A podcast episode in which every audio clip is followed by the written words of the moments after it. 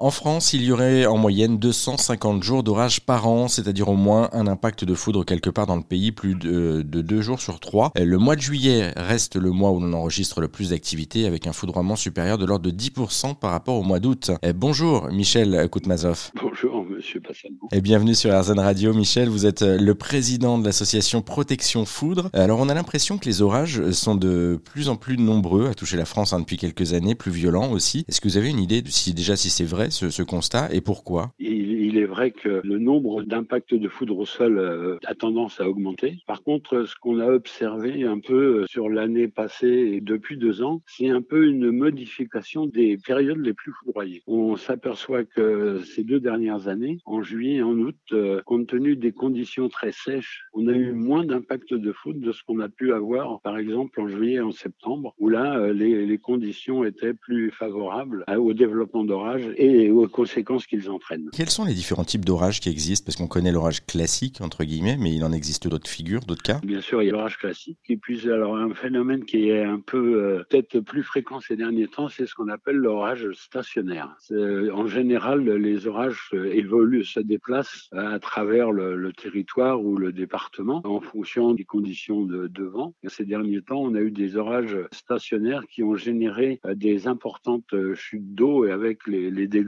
que l'on connaît euh, qui ont été constatés ces derniers jours euh, dans plusieurs régions de France. Ça, c'est pour, des, pour la France, mais il y a aussi des. Moi, j'ai souvenir aux États-Unis, par exemple, notamment là en Floride, euh, d'orages dits secs, c'est-à-dire qu'on n'entend pas le tonnerre, mais on voit juste des éclairs qui zèbrent la nuit comme ça tout le temps. Alors, ça, c'est aussi un, phénomène qui peut arriver. C'est vrai que c'est quelque chose qu'on rencontre moins sous nos latitudes, je dirais, mais des fois, on a aussi droit en France à des orages secs, où là, on a effectivement des phénomènes orageux sans trop euh, avoir de nuages et c'est un, phénomène qui est pas très simple à expliquer, mais qui présente euh, au niveau du risque de choc de foudre pour les personnes ou pour les biens les mêmes euh, conséquences qu'un orage, je dirais, plus classique. C'est bien de le préciser aussi, même si c'est moins fréquent chez nous. Mais en tout cas, c'est très joli à regarder, mais ça reste tout aussi dangereux. Vous parliez de précautions à prendre par rapport aux orages, justement. Quels sont les bons réflexes pour terminer à, adopter pour se mettre à l'abri quand un orage approche? Alors déjà, avant de faire une sortie ou même des travaux à l'extérieur, la première consigne, c'est de consulter la météo et d'éviter ce genre d'activité euh, si on a un risque d'orage. Euh, et puis, euh, alors si on est à l'extérieur et que l'orage survient, il faut essayer de se mettre à l'abri si on trouve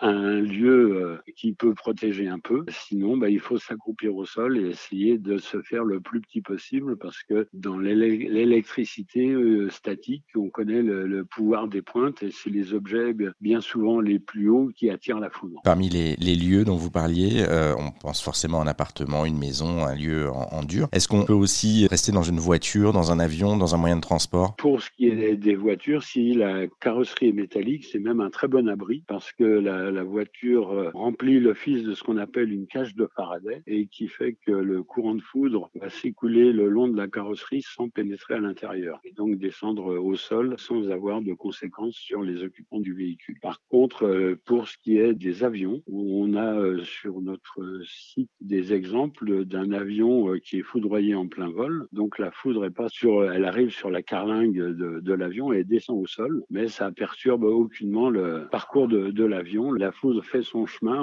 au sol en passant par l'avion, mais sans pratiquement plus de, conséquences. Et donc il n'y a, pas de, risque non plus. Euh, on peut voyager donc en sécurité et, se protéger justement dans ces habitacles. Merci beaucoup Michel Koutmazov pour cet échange, pour ces quelques conseils en tout cas euh, de sécurité euh, par rapport aux orages. Pour en savoir plus sur l'association dont vous êtes président Protection Foudre et retrouver euh, tous les conseils de prévention également sur votre site, eh bien on a mis tous les liens sur rzn.fr.